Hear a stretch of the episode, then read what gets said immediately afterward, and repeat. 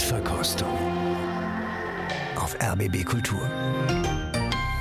Herzlich willkommen zu dieser neuen Ausgabe. Ich bin Christian Detig und begrüße Sie ganz herzlich. Das Beethoven-Jahr. Das Beethoven-Jahr ist in diesem Corona-Jahr ja ein wenig ins Schlingern geraten. Wir wollen dem ein wenig abhelfen und zwar mit diesem Stück hier. Musik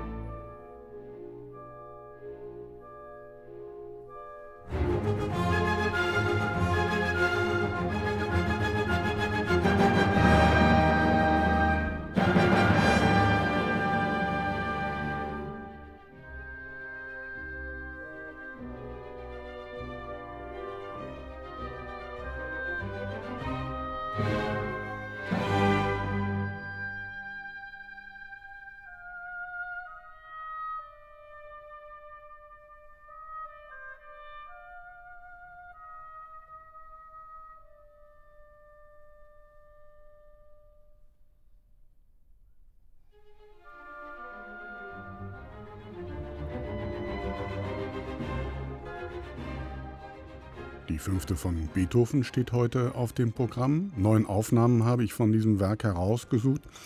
Die wollen wir in den nächsten zwei Stunden hören. Natürlich immer nur in Ausschnitten und wir wollen sie so hören, dass niemand weiß, welche Aufnahme wir da gehört haben.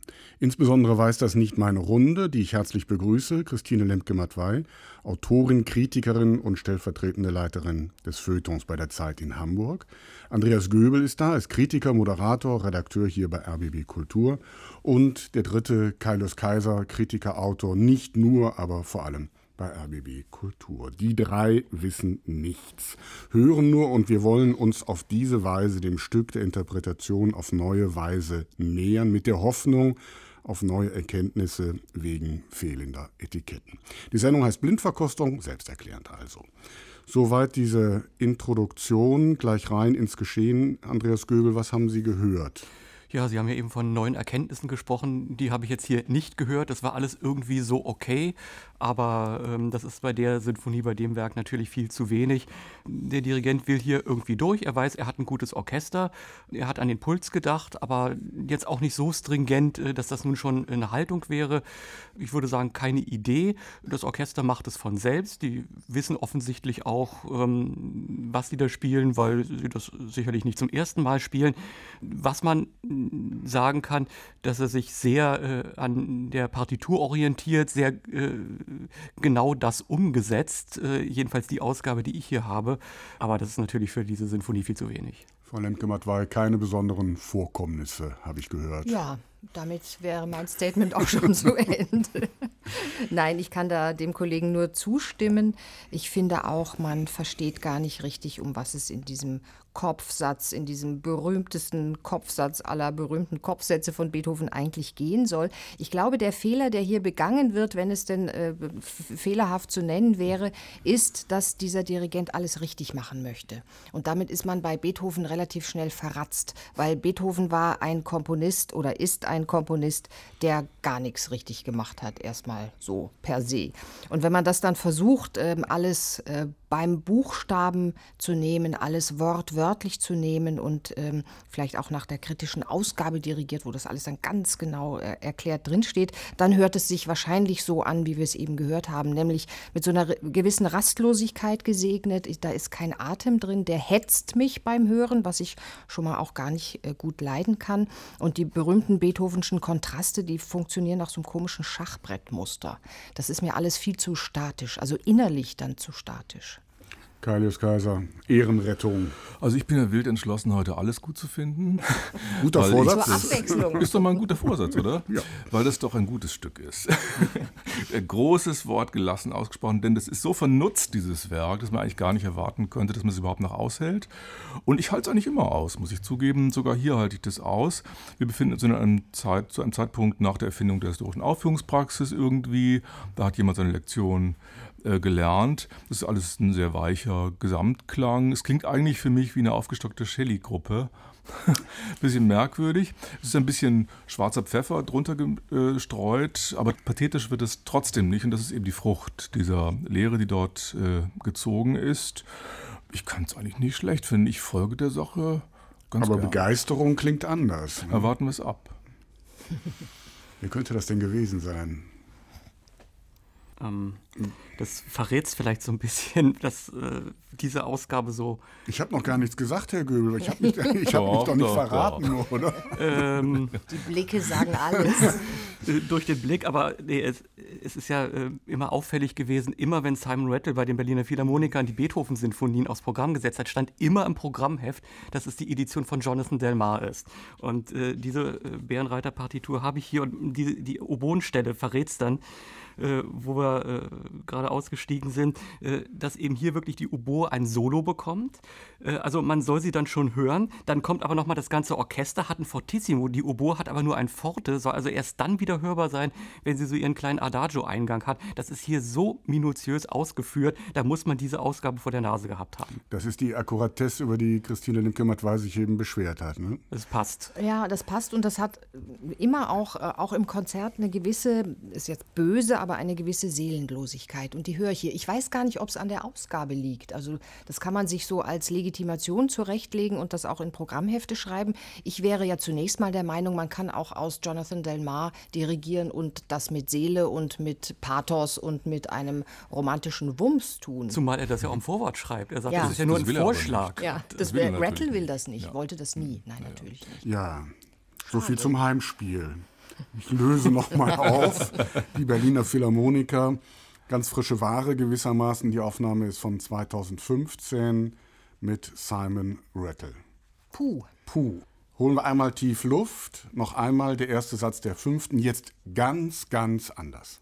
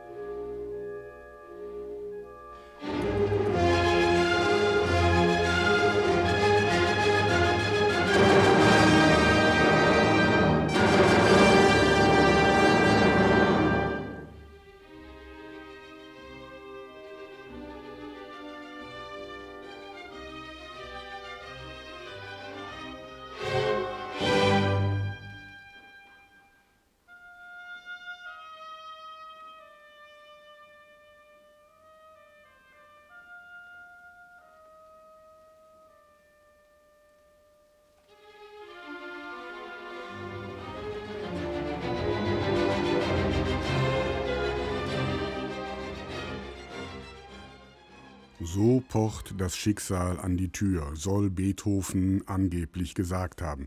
Mit Betonung auf angeblich, egal, so schreibt man Musikgeschichte. Seitdem heißt die fünfte Schicksalssinfonie. Gezählt wird sie heute als Nummer 5, C-Moll, Opus 67. Das ist der Eintrag im Geburtsregister. Uraufgeführt 1808 in Wien, kurz vor Weihnachten, zusammen unter anderem in einem Riesenkonzert mit der sechsten Sinfonie. In ihrer Konzentration und kompakten Struktur gilt die fünfte allerdings eher so als Gegenstück zu der weitschweifigen dritten Sinfonie. Die Besonderheiten. Natürlich dieser monothematische erste Satz, sowas gab es bis dahin noch nicht. Dann vor allem aber der motivische Zusammenhalt, denn dieses Ta-Ta-Ta-Ta, das kommt eben auch in den anderen Sätzen vor. Mehr noch und deutlicher als in der dritten erscheint die Sinfonie hier als Konzept, als Idee, musikalisch, strukturell weltanschaulich. Volksreden an die Menschheit hat Adorno die Sinfonien Beethovens genannt. Mit der fünften hat Beethoven das Prinzip per aspera ad astra ja quasi erfunden, von der Dunkelheit zum Licht. Alles zielt auf das Finale, auf das Ende. Der Weg dahin ist das Entscheidende. Deutungen, natürlich gibt es ohne Ende. Mit der Revolution, mit den politischen Umwälzungen der Zeit ist die Sinfonie immer wieder in Verbindung gebracht worden. Aber auch als Schicksal, da ist das Wort wieder, als Schicksal des Menschen ist das Werk gedeutet worden. Dies in aller Kürze so ein bisschen der Horizont. Andreas Göbel, sagt das alles uns heute noch irgendetwas? Es sagt uns das, was wir heute daraus sehen wollen. Natürlich bis hin zur Vermarktung, das kann sich jeder merken, auch derjenige, der von Musik überhaupt keine Ahnung hat und den Klassik nicht interessiert. Ähm, und viele meinen es zu kennen, ohne es zu kennen, einfach durch die ersten vier Töne. Da sind ja auch schon Witze drüber gemacht worden bei mir im Büro, hängt ein Aufkleber und da stehen die ersten vier Töne drauf und darunter steht Ah, Bach. Also mhm. Also man merkt, es ist irgendwie in einen Bildungskanon eingegangen und äh, man muss da eigentlich nicht viel mehr dazu wissen. Im Grunde genommen, alles, was Sie eben gesagt haben, stimmt. Aber Vielen Dank. Äh, die Frage ist eben. aber jetzt kommt das dicke Ende. Ne? aber die Frage ist eben, was es bedeutet und äh, was es über die Zeit, über das Werk, auch über Beethoven aussagt. Äh, diese äh, Geschichte, so klopft das Schicksal an die Pforte von Anton Schindler, die ja wahrscheinlich falsch ist. Es gibt noch eine andere, Karl Czerny soll ja mal behauptet haben, Beethoven habe das von einem Vogelruf bekommen. Also da merkt man schon, wie Beethoven an die Sachen rangegangen ist. Also nicht, ich habe jetzt eine Botschaft und das ziehe ich einfach mal durch, sondern wie akribisch er aus äh, ja, irgendwelchen Zufälligkeiten dann Werke gemacht hat, die uns heute äh, so viel mhm. sagen. Und auch dieses Pa aspera ad astra äh, ist ja äh, im Grunde nur eine grobe Ver Verkürzung. Denn dieses C-Dur, was dann im Finale erreicht wird, das ist ja schon im ersten Satz vorhanden, nur kann es sich da noch nicht durchsetzen. Der erste Satz ist eigentlich am Ende der Reprise mit C-Dur durch.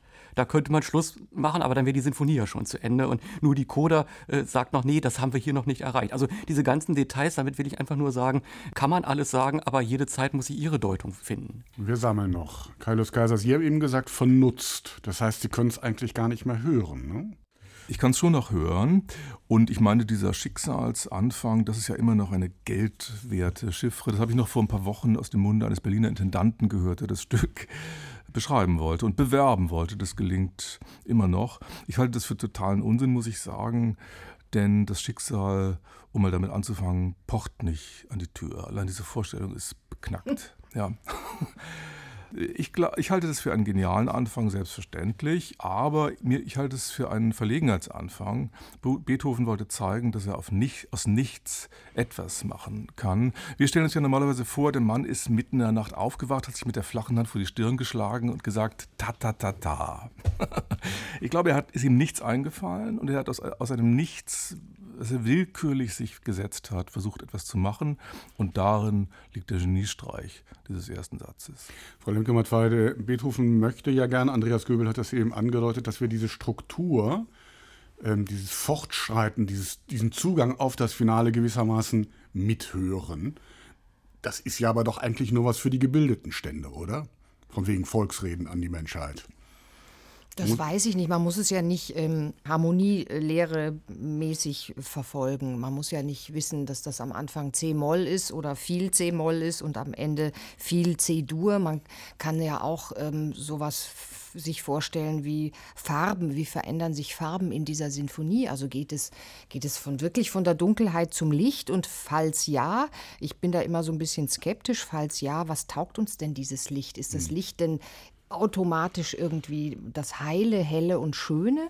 Oder ist dieses Licht nicht vielmehr auch einfach eine etwas absolut Unbarmherziges, indem es irgendwie ganz, ganz hell macht und so hell macht, dass wir die Realität sehen, wie sie ist. Also auch da ist natürlich dem Interpretation, Licht, ja. ja. dem Interpre oder die im Dunkeln sieht man nicht oder was immer man damit äh, assoziieren kann. Also ich glaube schon, dass man dem, dem Gang der Dinge folgen kann. Was glaube ich bei dieser Sinfonie insbesondere schwer ist, ist die Kompaktheit. Also mhm. das ist alles so gedrängt. Das ist so wie äh, Kai Lös Kaiser gerade gesagt hat, aus nichts etwas machen, aus aus einer vermeintlichen oder eigentlich tatsächlichen Banalität eine Sinfonie entspringen zu lassen, das ist ja vielmehr der Punkt. Und in diesen, in diesen kompakten Gelenken ähm, zwischen den einzelnen Sätzen, zwischen der ja, Monothematik, die auch nicht so eine echte Monothematik ist. Es blitzt ja ab und zu sowas auf. Eigentlich müsste hier ein Seitenthema stehen. Das haben wir eben in diesem Anfang der, ähm, des Kopfsatzes auch gehört.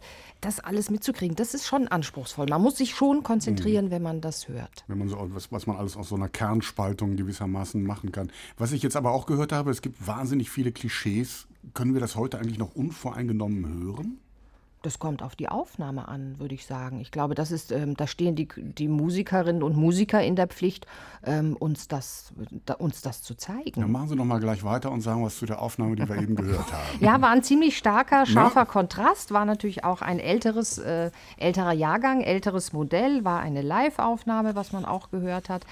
Und ähm, da ist natürlich ganz viel drin von dem, was wir bei Rattle zu Recht vermisst haben, bei Rattle 2015 mit den Berliner Philharmonikern. Das hat vom eigentlich vom direkten Vergleichshören würde ich sogar sagen, steht das jetzt in einer anderen Tonart. Also dieses C-Moll hört sich so völlig anders an. Das hat einen viel größeren Grimm und Ingrimm. Die Streicher haben einen einen veritablen Biss. Die Hörner tun sich so ein bisschen schwer, die kieksen hier und da, die Trompeter, äh, Trompeten büchsen so ein bisschen aus. Das Ganze hat so eine und das ist das, was mir gefällt, wenn es zum Beispiel dieses winzig kleine Fensterchen aufgeht, hier müsste und könnte eigentlich das Seitenthema stellen, dann ändert sich nicht der Charakter des Satzes, sondern der Charakter bleibt. Es ist nur eine, ein anderer Aspekt, es ist ein anderes, eine kleine andere Perspektive, die uns hier gegönnt wird.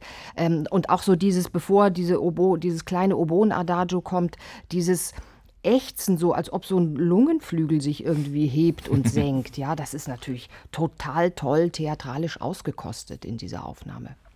Andreas Göbel, was haben Sie in Ihrer Ausgabe mitgelesen? Ja, da habe ich natürlich nicht so genau reingeschaut, weil ja ganz klar ist, die existierte da nicht und es geht ihnen auch um etwas ganz anderes. Mir ist so das Opernhafte aufgefallen. Ich hatte einen Moment gedacht, das könnte eine Verdi-Ouvertüre sein. Jedenfalls so, äh, wie das dann auch zum Teil überspitzt wird, äh, die Massivität gerade äh, der Streicher und dieses ja, spontane, äh, man hat es am Beginn gemerkt, da wird sich zurückgehalten und dann will der Dirigent nach vorne und das Orchester muss irgendwie sehen, wie es da mitkommt, äh, damit da nichts passiert. Also da geht es wirklich um den Ausdruck, um das, äh, was da erzählt wird, wie konkret oder unkonkret das denn auch sein mag. Aber äh, ich habe mich wirklich irgendwie in so ein Opernhaus versetzt gefühlt. Dachte so, wenn der Satz vorbei ist, geht äh, der Vorhang auf und dann äh, sehe ich den ersten Akt.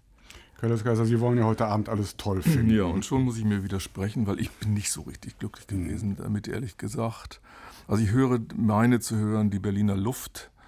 Diese, also eine ähnliche Luft wäre das wie bei der ersten Aufnahme, aber doch hört sie sich an, irgendwie anders an. Klingt ein bisschen ausgebombt, wenn ich das ganz schonungslos so sagen darf. Also es gibt ja wenige Aufnahmen aus der Zeit äh, der vielleicht 40er oder 50er Jahre, live noch dazu. Das kann also nur Furtwängler oder Toscanini oder Mengelberg sein. Toscanini ist es schon mal nicht. Also Mengelberg dürfte auch akkurater sein. Also kann es eigentlich nur Furtwängler sein. Und der hat in Berlin fünf Aufnahmen auf meiner Liste alleine äh, gemacht. Wird wahrscheinlich 1947 sein. Aber dieses Ungerade, die emphatische Verwackelung des Ganzen, die natürlich zu Programm war, finde ich doch nicht so richtig zielführend mhm. hier, weil der Anfang, der doch eigentlich präzise sein sollte, mir doch zu sehr wie ein Schlag ins Wasser klingt und das gefällt mir nicht. Treffpunkt Takt 14 sozusagen. Wen haben wir denn da gehört?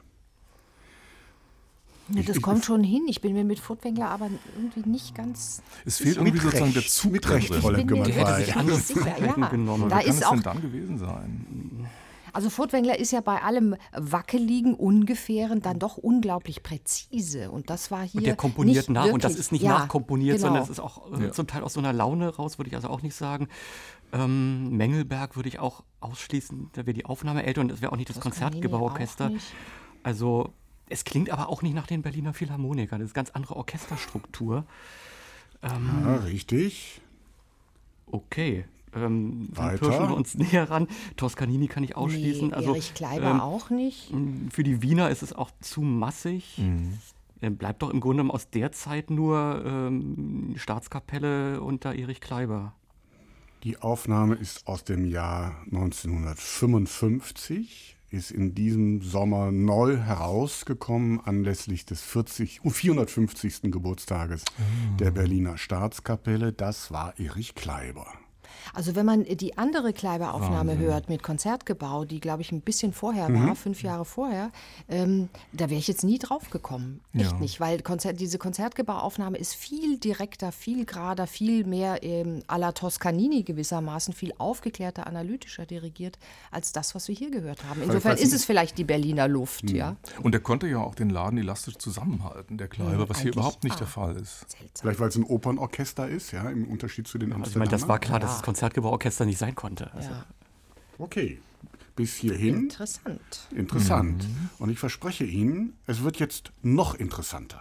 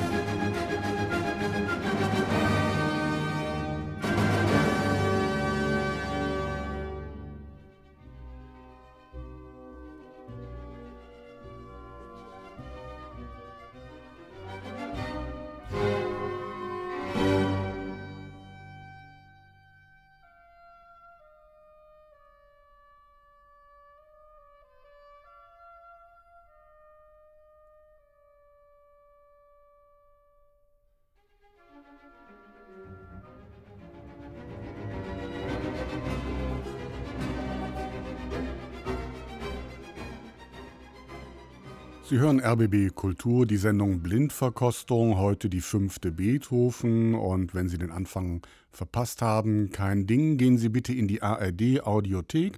Das ist so eine App, die Sie sich herunterladen können, wenn Sie es nicht schon getan haben. Und da können Sie diese Folge und auch noch andere Ausgaben dieser schönen Sendung noch einmal hören. So, Frau Lemke-Matwei, Satzbezeichnung mit Schmackes. Satzbezeichnung mit Schmackes, Tempo mit Schmackes, große Frage immer bei Beethoven, riesiges Thema. Hier steht über dem ersten Satz halbe gleich 108, Metronomzahl. Wahrscheinlich war das sowas wie halbe gleich 108, äh, würde ich denken. Ich habe nicht so, leider nicht oder Gott sei Dank nicht so ein inneres Metronom. Und ich muss sagen, vielleicht ist es meine Hörträgheit oder mein falsches Hörgedächtnis. Mir ist das einfach viel zu schnell. Ähm, ich finde auch, was man vorher bei dem Kleiber, bei allen Ungenauigkeiten und äh, ungefähren äh, Geschichten gehört hat, war so eine gewisse Tiefe in den Klang hinein. Und das ist hier sowas von, von platt und flach gedrückt von Anfang an. Das gefällt mir auch nicht. Und es ist viel zu schnell. Ich frage mich die ganze Zeit, wo laufen sie denn? Und weiß eigentlich auch nicht richtig, wohin sie laufen wollen. Es ist historisch informiert viel Knatterton dabei. Es ist die Pauke sehr deutlich vernehmbar, wenn sie was zu tun hatte. Was vielleicht ganz schön ist, ist, dass es, es stiftet so eine Unruhe, der kann ich etwas abgewinnen. Aber auch diese schöne Lungenflügelstelle ist einfach irgendwie nur mhm. so laut, leise, laut, leise und äh, insofern doch eher auf der grobschlächtigen Seite zu Hause und ein wenig arg geheimnislos. Grobschlächtigkeit des Kaiser. Ja, kann ich, muss, ne? ich, muss ich leider zustimmen. Das ist sehr sprudelnd, sehr brodelnd und dann plötzlich mit dem Fagott als Quietschhändchen da oben ähm, drauf. Man hört irgendwie so, dass die Leute dachten, jetzt müssen wir noch eins draufsetzen. Es ist irgendwie so um die Ecke musiziert. Es, es ich weiß nicht, ob das das falsche Tempo ist. Ich kann mir vorstellen, dass man aus diesem Tempo auch mehr Sinn machen kann, wenn man es stärker artikuliert und weniger grobschlächtig zu Werke geht. Aber hier kommt es hauptsächlich patzig mir vor und es gefällt mir nicht. Andreas Göbel, Ehrenrettung. Ähm, es ist wirklich schwierig. Also, dass man aus dem Tempo was machen kann, das hat ja beispielsweise Ricardo Schahim im Gewandhausorchester Leipzig gezeigt. Das waren ja auch die von Beethoven notierten Tempi und wie gut das da klingen kann, äh, das hat man ja dann gehört, als die Gesamtaufnahme rauskam. Äh, das war hier anders. Ich war am Beginn durchaus auch teilweise fasziniert, dann aber unglaublich abgestoßen. Alles, was hier stattgefunden hat, kann man so machen, äh, aber es sind dann eben alles nur irgendwelche Ideen. Es ist auf das Werk draufgesetzt und nicht aus ihm entwickelt. Es ist auf Panik reduziert und insofern furchtbar eindimensional.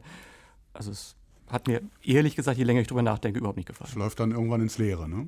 Ich sehe kommen, dass wir diesmal gar keine mitnehmen. Erstmal müssen wir klären, wen wir da gehört haben. Das wird der Verrückte gewesen sein. Ja, wahrscheinlich, oder? Der Verrückte, ist das ein Synonym für jemanden? Naja, äh, alle wissen, wer gemeint der ist. Theo. Ja, alle außer Ihnen, außer Ach so.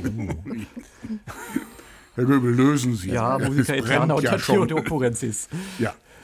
Auch eine relativ neue Aufnahme, 2018 in Wien aufgenommen, Theodor Grenzis mit seinem Ensemble Musica Eterna. Das ist jetzt wirklich so ein Fall ähm, mit Etikett oder ohne Etikett, weil ähm, ich habe mir die angehört, diese fünfte, und war durchaus angetan. Ja. Und wenn ich dieses Etikett jetzt wegnehme, dann ist das anders. Mhm.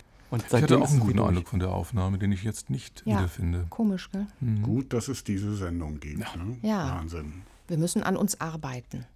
Und das machen wir jetzt, indem wir eine Entscheidung treffen, Kaiser Kaiser. Oh, Welche. Aufnahme nehmen wir mit in die nächste Runde, wenn wir den zweiten Satz hören wollen? Wir haben gehört bis jetzt die Berliner Philharmoniker unter Simon Rattle kommt wohl nicht in Frage, nach dem, was Sie gesagt haben. Dann die Staatskapelle mit Erich Kleiber oder eben jetzt Theodor Korenzis. Ich kann nur Korenzis mitnehmen, schon um mich selbst zu bestrafen. Okay, das ist mal. Da würde ich auch mitgehen, Wendung. weil die anderen beiden werden größere Strafen, glaube ich. Andreas Göbel. Mir ist es egal. Mir deswegen. ist es egal. ist Okay, egal. auch eine Haltung. Das haben wir auch noch nie gehört. Also, okay, folgt also der zweite Satz, Andante con moto. Das heißt, nach dem ganzen Schicksalstheater ist jetzt erstmal Ruhe.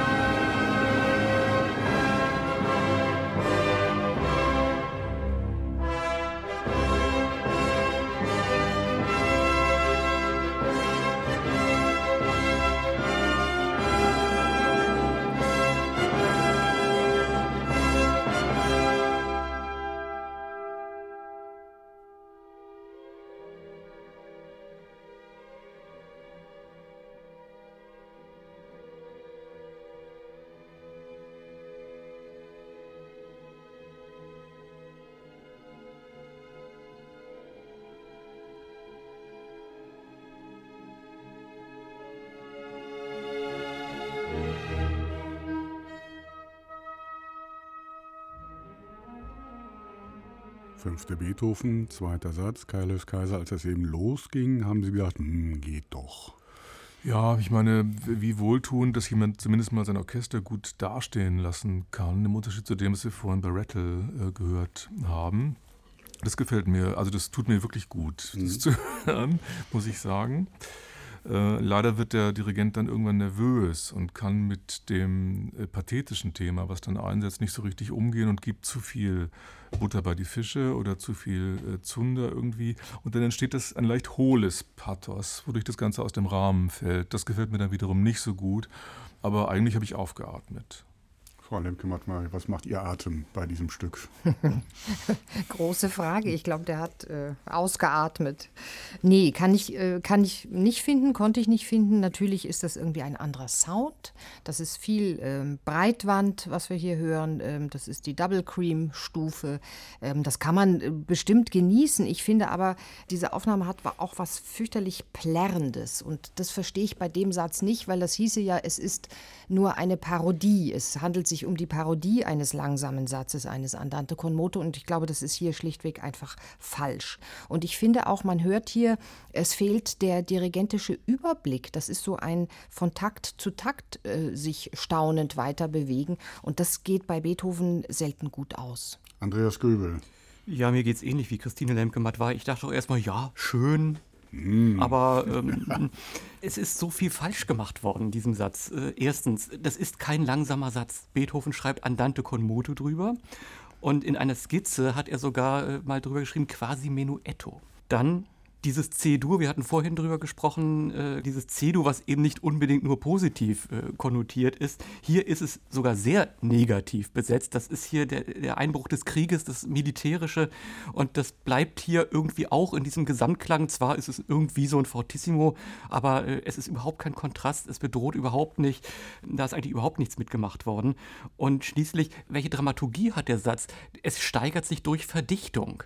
Es geht in äh, Sechzehntel, Sechzehntel Triolen, 32. Und wenn das aufgebraucht ist, äh, hat Beethoven wieder eine andere Strategie. Aber nicht mal bis dahin funktioniert die Verdichtung, weil es dann unruhig wird und genau das Gegenteil erreicht.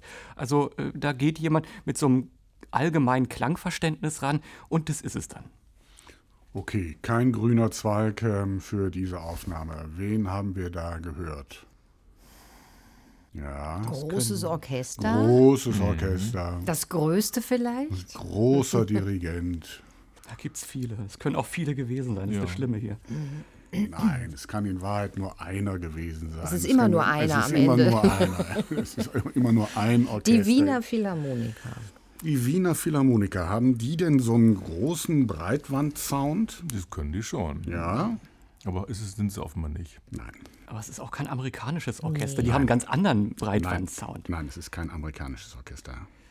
Aber nicht amerikanisches. Und dann das war auch nicht Theodor Korenzis. Nein. Das kann man, glaube ich, mit Sicherheit auch sagen. Stimmt. Sie hatten eben gesagt, als äh, die Musik lief, mit Sahne bitte. Mit Sahne, ja. Das war die Doppelrahmstufe, von der Frau Lemke-Matwei eben gesprochen hat. Mhm. Soll ich Ihnen helfen? Ja, ja, ja ich helfe Ihnen mal. Ja, jetzt überraschen. Überraschung, das waren nämlich noch einmal die Berliner Philharmoniker und dieses Mal unter Herbert von Karajan. Ja. 1976, also in der Hochzeit der Doppelcremestufen, oh, wo ich mir hier notiert habe, ha, das wird bestimmt die Aufnahme aller Aufnahmen heute Abend. So viel zum nee. Etikett, ja. Das, das, hatten wir aber schon öfter, dass, äh, ja, sagen dass, Sie? dass wir Karajan äh, in besserer Erinnerung hatten. Ja, ja. Ich bin aufgewachsen mit dieser, also gerade mit diesem Zyklus aus den 70er genau. Jahren. Aber ich habe ihn auch besser in Erinnerung. Aber es liegt eben auch daran, dass das Pathos da eben schon ein bisschen abgenutzt und hohl geworden ist, zu dem Karajan früher mal in der Lage war. Es war nicht mehr die Zeit dafür. Habe ich ihn hier mit dem falschen Satz herausgesucht? Also, also besonders nö. fies im Grunde, ja, das schon. Wie immer. Ja. Nee, aber so möchte ich den ersten Satz auch nicht hören. Okay. Dann bis hierhin. Herr Göbel macht ein ziemlich böses Gesicht. Ja, ich, ich breche das jetzt auch ab, bevor wir jetzt auch weiter in den anekdotischen Bereich kommen. Noch einmal Andante con moto.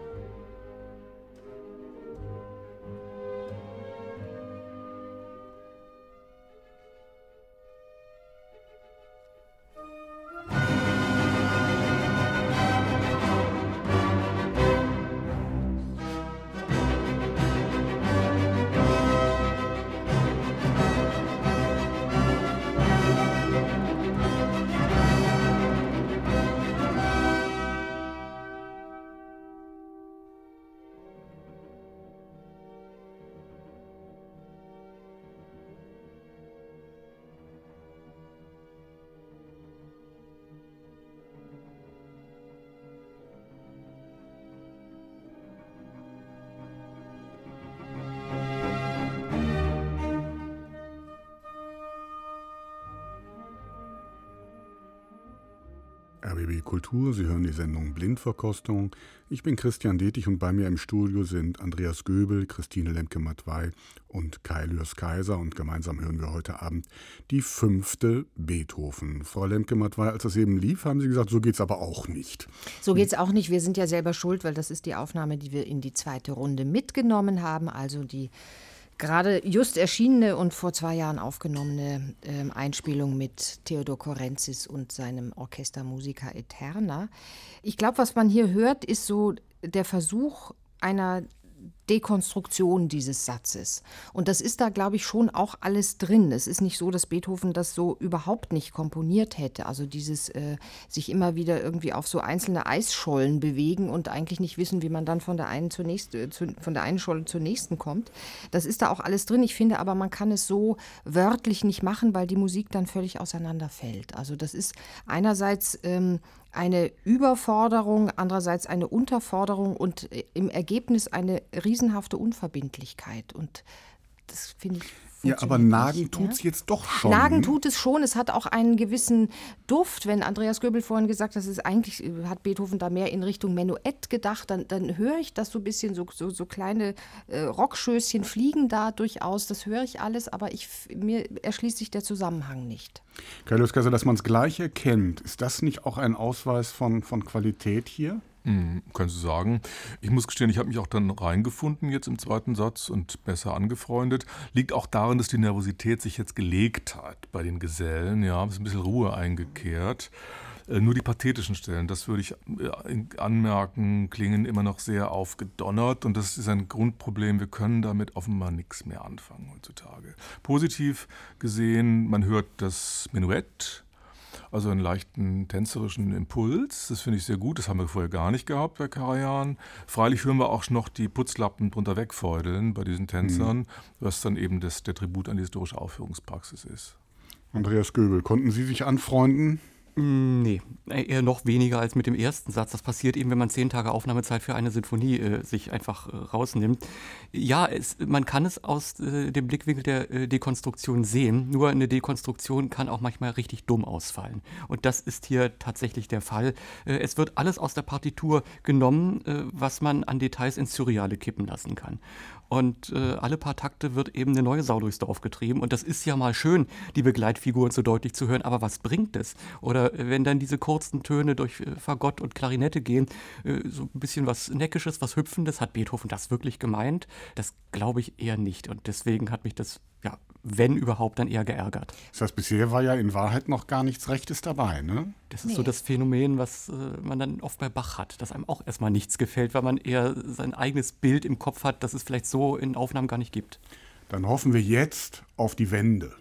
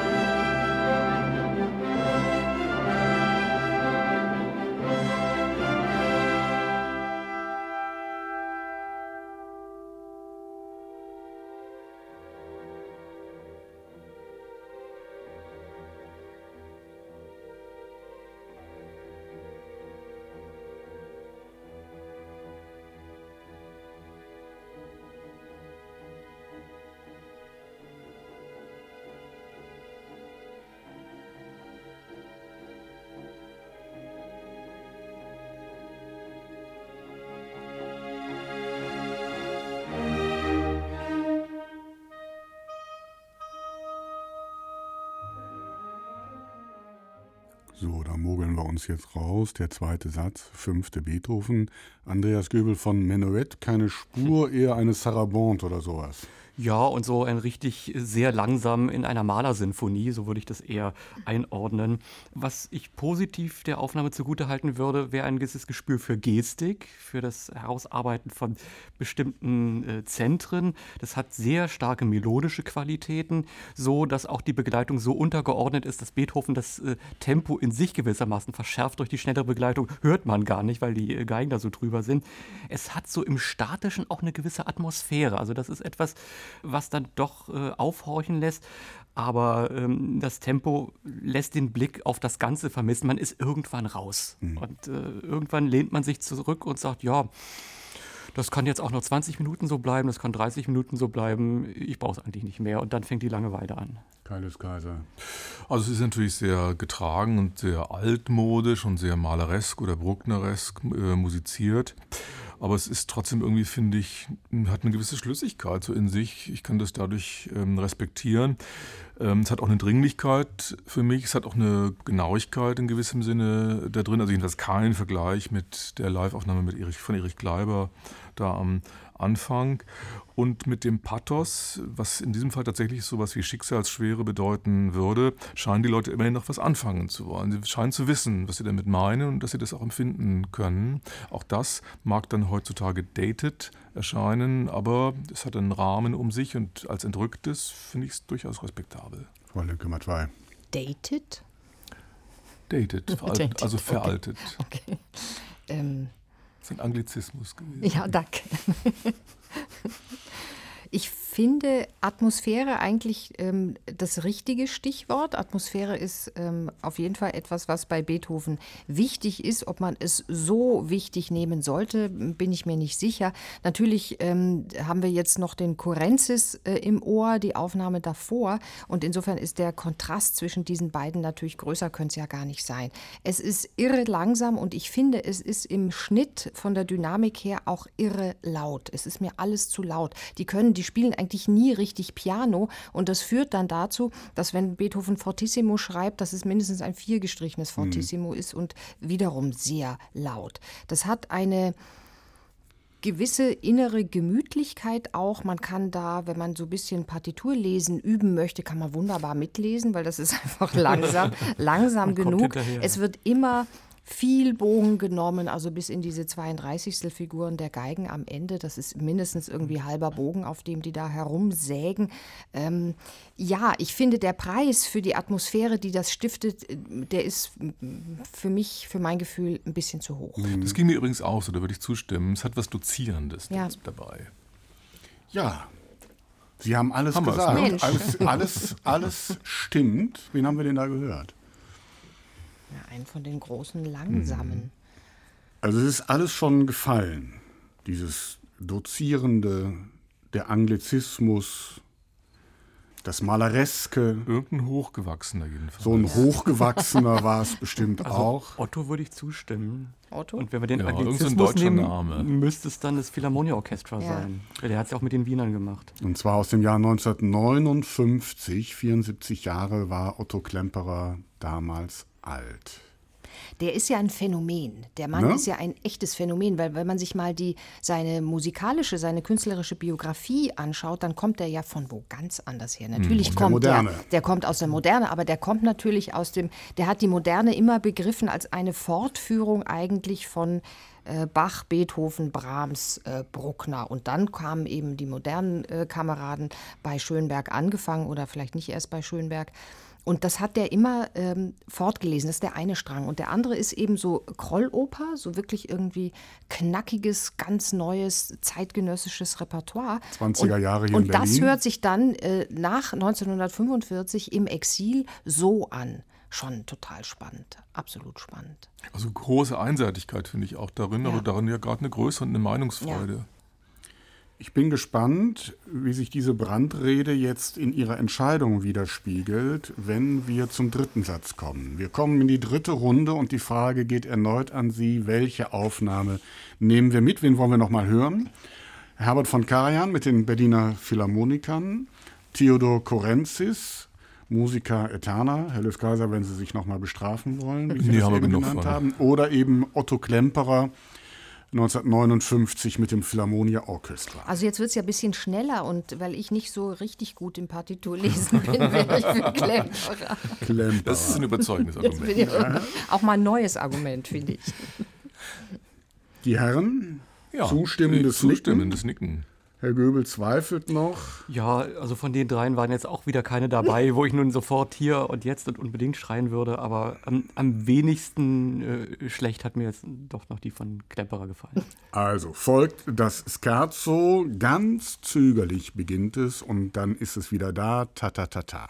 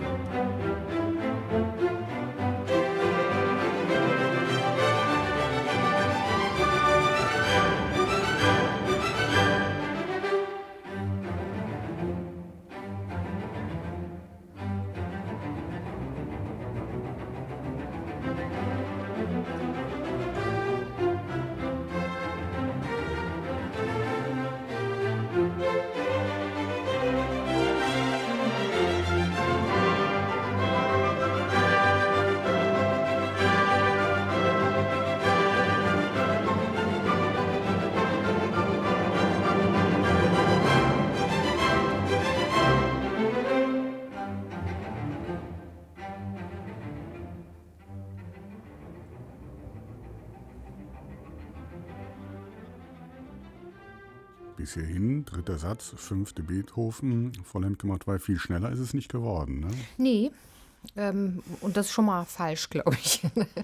ähm, aber ähm, es gilt eigentlich alles, das ist nochmal die Klemperer Aufnahme, die wir mitgenommen haben in diese dritte Runde. Aber es gilt auch nach wie vor das, was wir vorhin schon gesagt haben, nämlich, dass es doch eine ja, eine, eine Überzeugungskraft hat, diese Aufnahme, ähm, eine, eine Atmosphäre, ähm, eine gewisse Dringlichkeit, auch eine riesige Statik. So, teilweise klingt es so, als sei es so ein bisschen im Flanellhemd, äh, im Großkarierten dirigiert.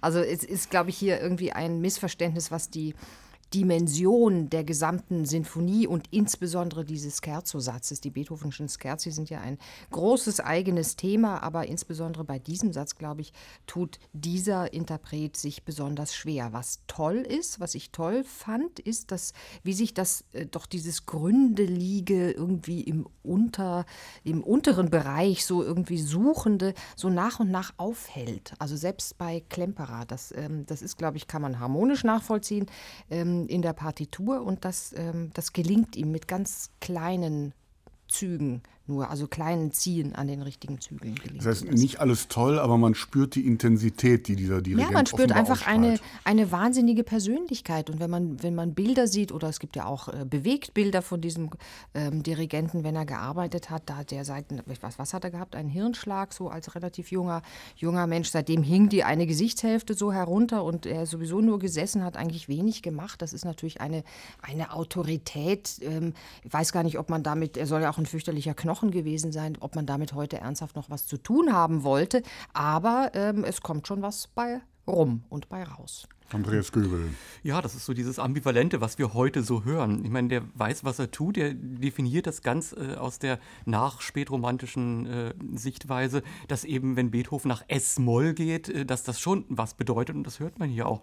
Und dass dieser Satz äh, in Teilen die Düsterkeit des ersten Satzes noch übertrifft, das hört man hier auch. Dieses Viertonmotiv, das eben nicht dieses Auftaktige hat, sondern wirklich steht und äh, unerbittlich ist. Und dass äh, man natürlich äh, dieses äh, Sägen im, Trio-Teil, dieses C-Dur eher heute so hört, als wir sind Holzfäller, uns geht's gut.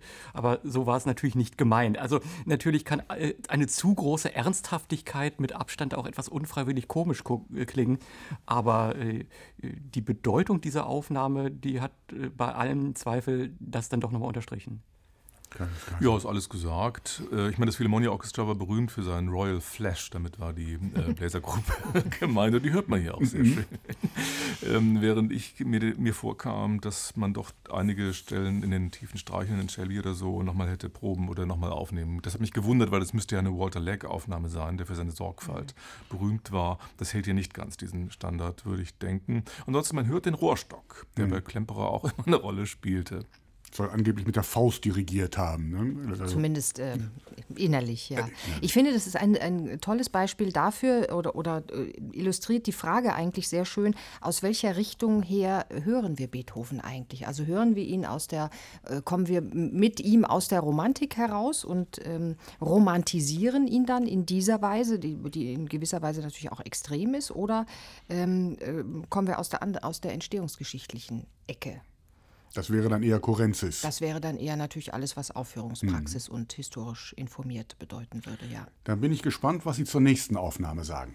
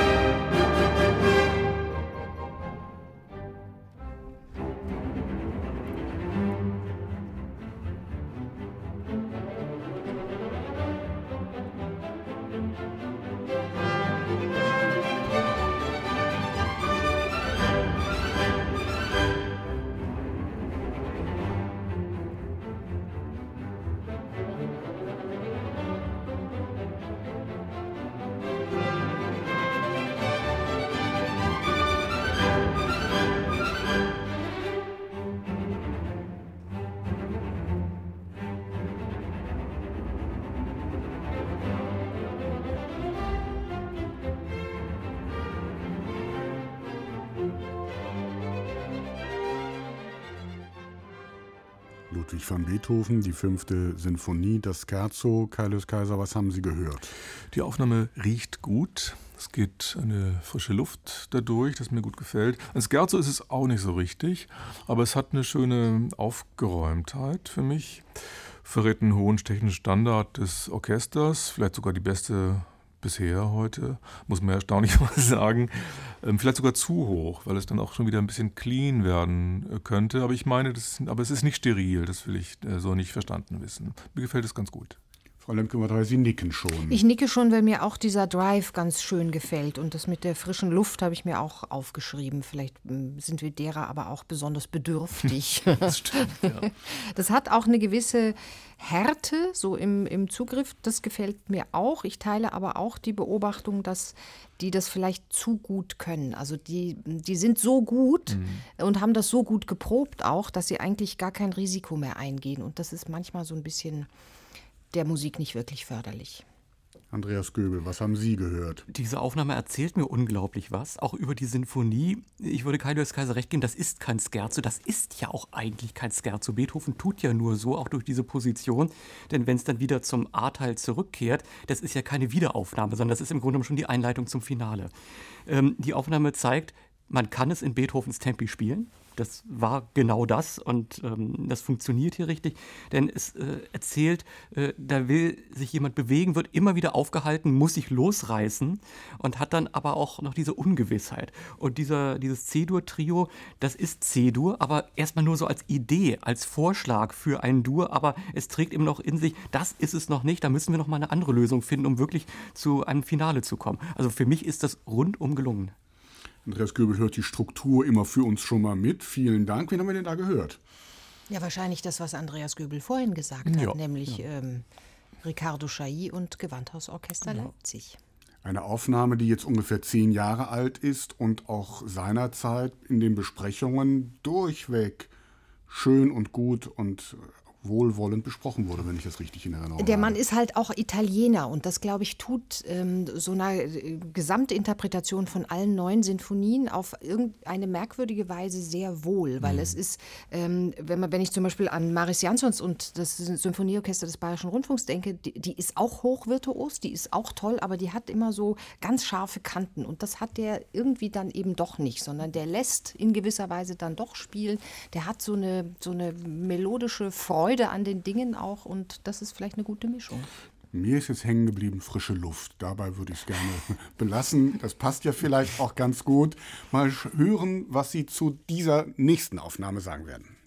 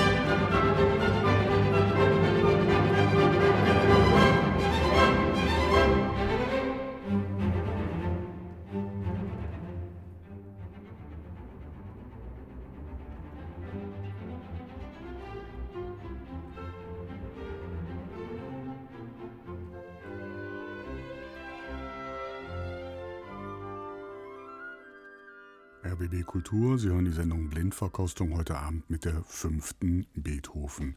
Frau Lemke-Mattweier, was macht die Frischluftzufuhr? Das ist mit Klimaanlage hier, ne? ähm, na, ja, ich finde das ähm, gar nicht so schlecht. Natürlich im Vergleich zu Chai ist das äh, insgesamt gedeckter. Es ist äh, natürlich langsamer im Tempo. Ähm, es ist, was mir ganz gut gefällt, aber auch so ein bisschen zerbrechlicher. Es ist ähm, nicht ganz so sich seiner selbst sicher bei aller Professionalität, bei aller Strenge auch, ähm, die hier waltet. Also mir hat das, wenn ich jetzt versuche, den Chai kurz mal aus meinem Kopf zu streichen, mir hat das eigentlich auch sehr gut gefallen. Mhm. Wird es Ihnen gefallen, ja, Carles Kaiser? Ja, ja, ja, ja, auch sehr schön. Ich hätte sogar gesagt, noch bessere Luft, mhm. noch besseres Orchester. Ja.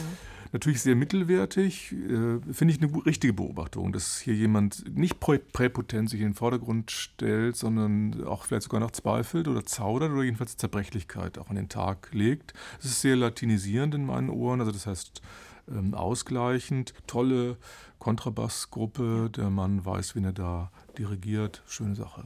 Andreas Göbel, Sie runzeln ich die Stirn. Ich muss gestehen, ich hatte diesen Eindruck nicht, sondern für mich ist es eher so ein, ja, ich äh, habe ein Orchester, das das kann und ich äh, will das jetzt auch mal machen.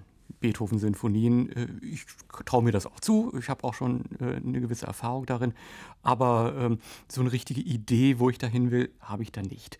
Es hat mir zu wenig Dringlichkeit. Ich höre die Fragen an das Werk nicht. Ich habe eher das Gefühl, es gibt so 90 Prozent davon, der macht das Fenster auf und merkt, die Luft ist gut, und dann kann ich auch mal kurz rausgehen. Das, da wird schon nichts passieren. Da wird also zu oft zurückgelehnt und das löst bei mir dann auch Langeweile aus. Und äh, ich denke, bei Beethoven muss man dann doch noch präsenter sein. Also nicht präpotent, um Gottes Willen, aber äh, ich will dann auch hören, dass da jemand am Pult steht. Wer steht denn da am Pult?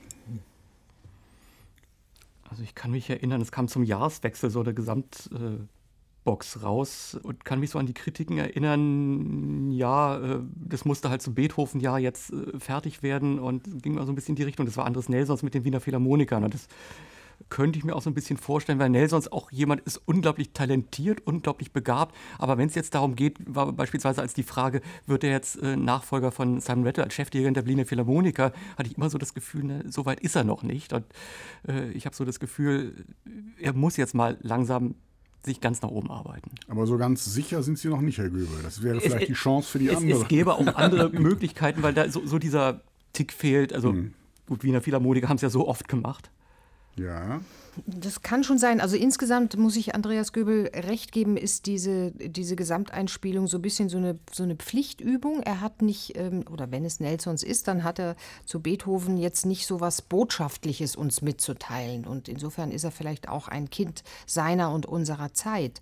Ähm, hin und wieder aber sind äh, unglaublich tolle Sachen drin. Der ist halt kein Konzeptmusiker. Das ist niemand, der bei der ersten Sinfonie anfängt und schon Freude schöner Götterfunken irgendwie im Ohr hat und weiß, den ganz langen Bogen, den spann ich und ähm, das muss alles irgendwie mhm. meinem, meiner Idee, meinem Konzept gehorchen. So ist der nicht. Der ist ein Musikant, ein, ein ähm, genialisch begabter Musikant. Und das mag man ihm als Schwäche auslegen, aber es hat bisweilen auch Stärken und Vorteile. Also der Steckbrief, würde ich auch sagen, passt jedenfalls auf Nelsons, den wir mhm. hier ausgegeben haben, ohne zu wissen, wer es ist.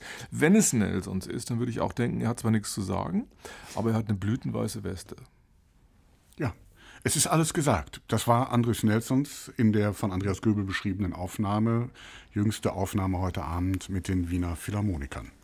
Alles gesagt, sodass wir gleich sozusagen in die letzte Runde kommen können. Und noch einmal frage ich Sie, welche Aufnahme nehmen wir mit in diese letzte Runde? Wir haben gehört Otto Klemperer mit dem Philharmonia Orchestra.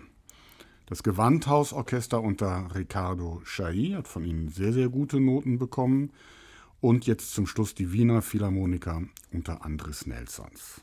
Andreas Göbel, Sie lächeln mich an, weil Sie schon für sich eine Antwort haben. Hoffnungsfroh. Ja, also entweder Chailly oder ich gehe raus. Oh, das ist, das ist unsere Chance. Das ist unsere Chance jetzt. Ja, genau. Frau Lemke-Matwei. Ja, ich glaube doch. Ähm, also in Kenntnis ähm, des Nelsons Zyklus würde ich auch für Chailly plädieren. Ja, klarer Fall. Folgt also das Finale, das hier aber nicht so einfach beginnt, sondern der Übergang vom Scherzo ins Finale. Das ist die entscheidende Gelenkstelle des ganzen Werkes, die hier nicht fehlen darf. Wir beginnen also am Ende des Scherzos.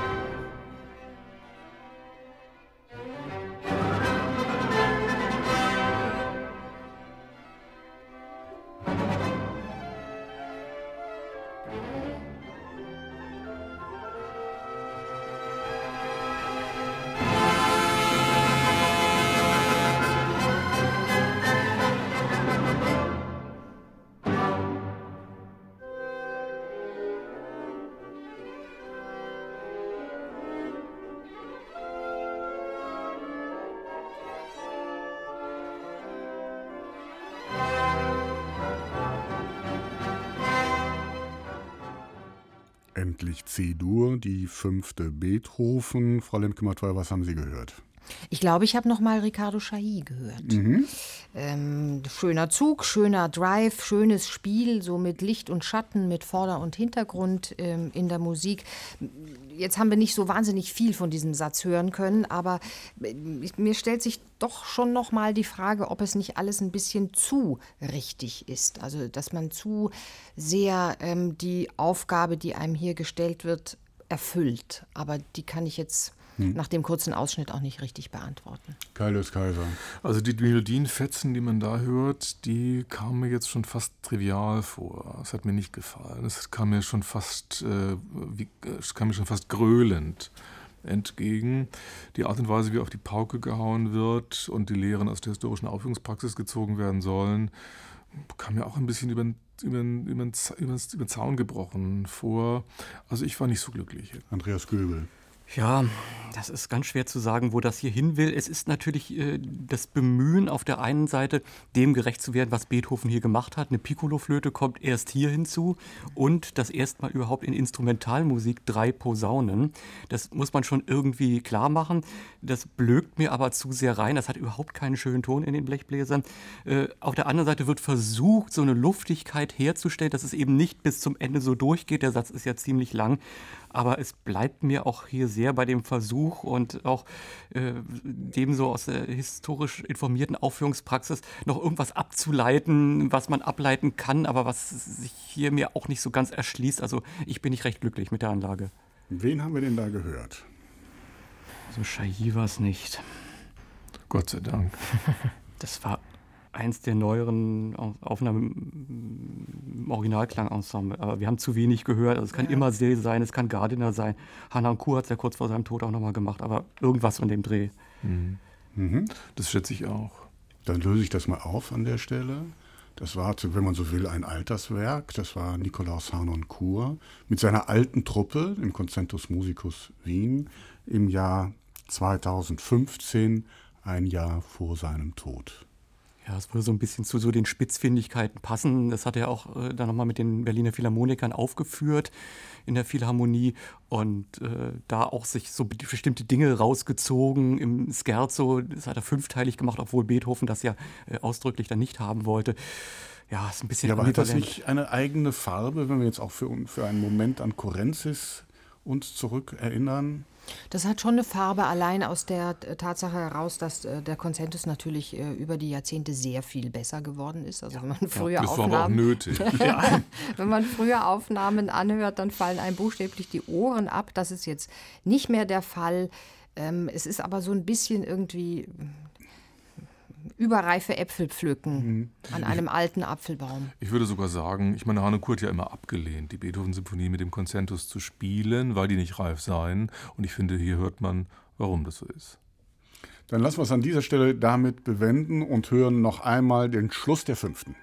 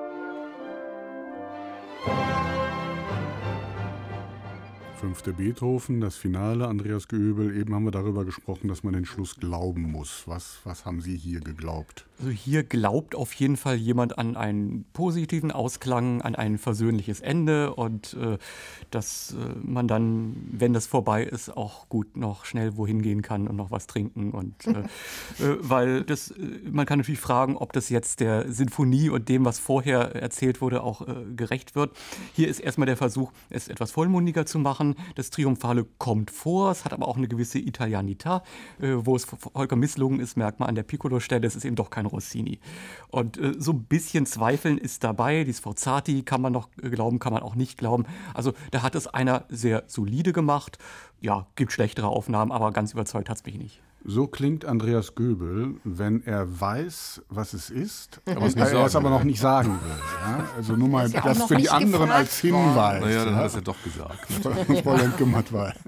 ja, mir ist ganz ähnlich gegangen. Das hat äh, viel Körper, da ist auch sinnlich mächtig was los. Äh, man, man hat viel zu tun beim Zuhören, das ist ja auch was wert. Ähm, man merkt so, ähm, weil wir über die Instrumentierung sprechen, dass da ja auch dieser, dieser Prachtcharakter, das Prächtige, das wird hier sehr ins Schaufenster gestellt oder gelegt. Und bei der, bei der Piccolo-Flötenstelle äh, muss ich natürlich sofort an den Tinnitus denken, den Beethoven mindestens zu dieser Zeit äh, schon mit sich herumgetragen ja hat. Und nein, oder, oder Tinnitus und überhaupt diese Gehörschwäche oder, oder das äh, der drohende Verlust des gesamten Gehörs, der natürlich damit anfängt, dass ich hohe Töne nicht mehr höre, also Obertöne, hohe, höhere Frequenzen. Und um das auszugleichen, muss ich natürlich noch höher gehen. Äh, vielleicht hat er das ja noch gehört. Kaiser. Also diese Flöte zumindest hätte er gehört, sagen wir mal so. Na, also dann macht es ja Sinn, würde ich sagen. Solo und ich würde auch sagen, sogar also die Mulmigkeit und Brodeligkeit dieser Aufnahme in diesem Schlusssatz macht für mich auch noch Sinn, weil es natürlich eine gewisse Forciertheit des äh, Unternehmens, eines ut- utopischen Unternehmens, das man nun unbedingt etwas Positives sehen will, unterstreicht und ihm einen Sinn gibt. Es hat einen guten Furor, einen tollen Drive, es hat den klanglichen Extremismus, den ich für diesen Dirigenten auch für typisch finde. Und nein, ich finde, das macht durchaus Sinn. Andreas Göbel, wollen Sie bitte lösen? Ja, ich bin mir jedenfalls ziemlich sicher, dass das wieder die Aufnahme mit Ricardo Schiair im Gewandtes Orchester war. Genau so ist es. Wer fehlt denn jetzt noch? Oh, haufenweise. Oh Mann. Ihre Listen sind heute besonders lang, die Sie mit sich herumtragen. Ich habe die hier so fächerförmig von mir ausgebreitet.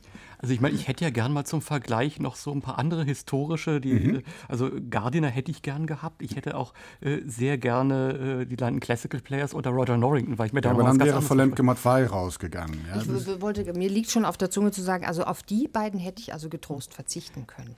Aber dann bitte Arthur Niekisch von 1913. Nein, Ja, aber dann vielleicht wirklich einen, äh, genau, Richard, Richard Strauss, der, der auch, aber vielleicht wirklich ein Furtwängler? Ja, also jetzt haben, wir, jetzt haben wir irgendwie gar keinen Fu mit im Set und mir persönlich äh, fehlt natürlich auch Carlos Kleiber oder mir Unbedingt. persönlich fehlt auch Paavo Järvi, auch sehr bejubelt worden mit seinem Ja, Zyklus wollte ich auch gerade seinerzeit. sagen. Ja.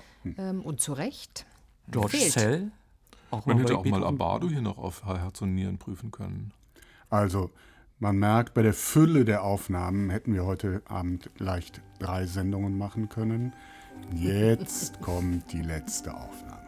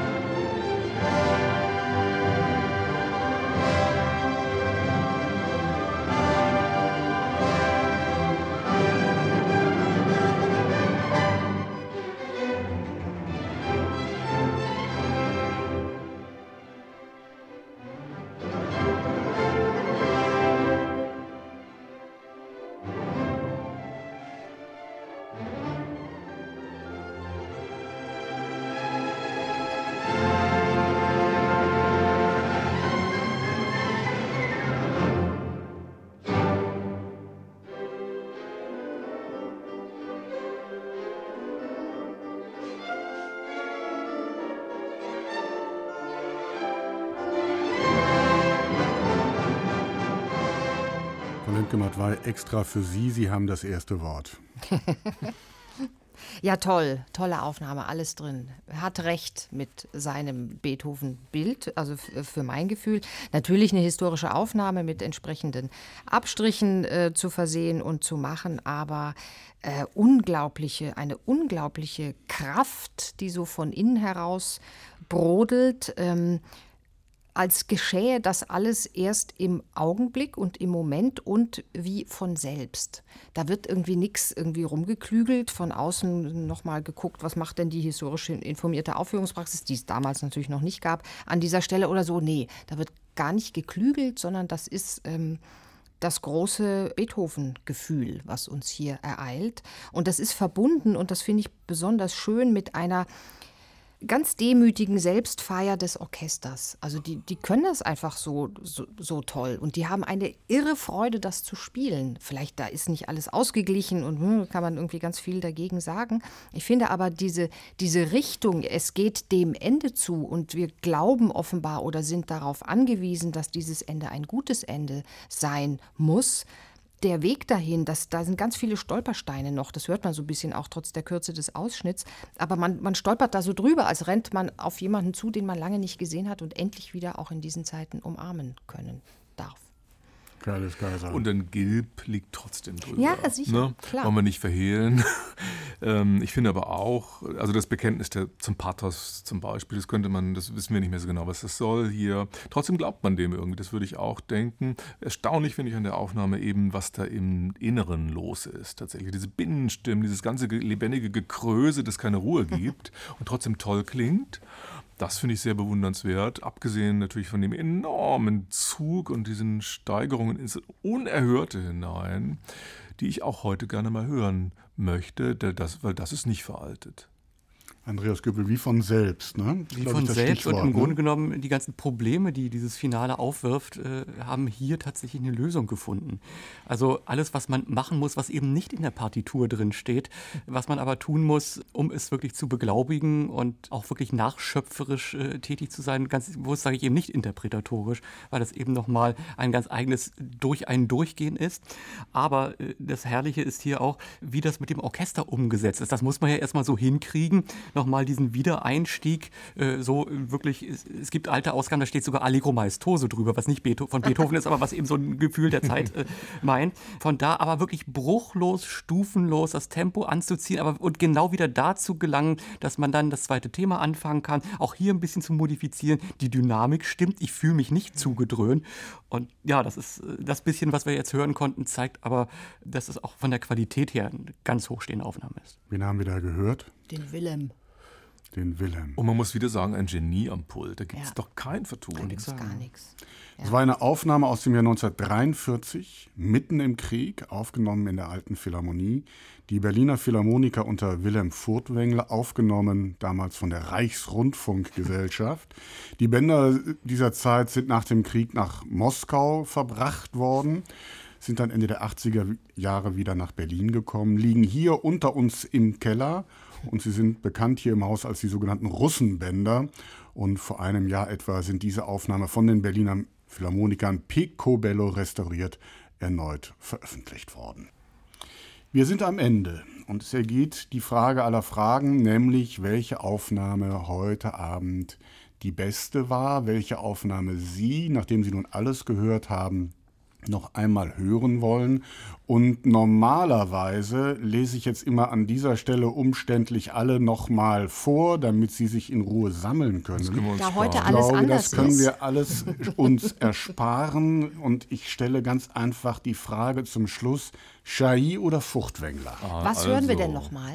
Wir hören nochmal den dritten und vierten Satz jetzt im Zusammenhang. Ich habe alles gesagt. Frau Lemke-Matt weiß für Furtwängler. Die Herren zögern noch. Das ist auch richtig so, dass wir zögern. Das Ja. gehört sich. Das ist in keine leichte Fall so. Entscheidung, die so Ja, überhaupt nee, nicht vergleichbar sind. Kommt, Jungs, Jedenfalls gebt macht, euch es, jedenfalls macht es die Entstehungszeit des Auf, der Aufnahme von Furtwängler 1943 nicht leichter, diese Entscheidung. Aber interessanter vielleicht. Ja. Und da ich immer für politisch unkorrekte Entscheidungen bin, wäre ich in diesem Fall tatsächlich auch für Furtwängler. Andreas Göbel. Ich kann da absolut mitgehen. Wilhelm Furtwängler, die Berliner Philharmoniker 1943, fünfte Beethoven, die letzten beiden Sätze.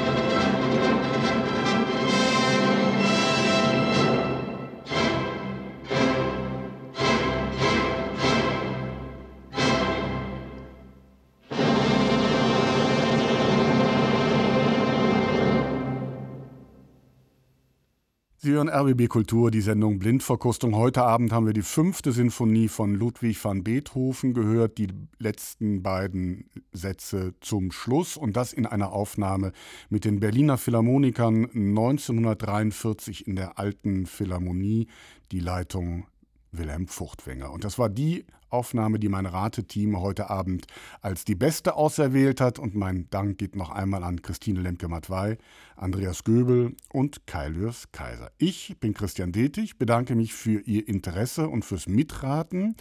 Bis dahin eine schöne Zeit.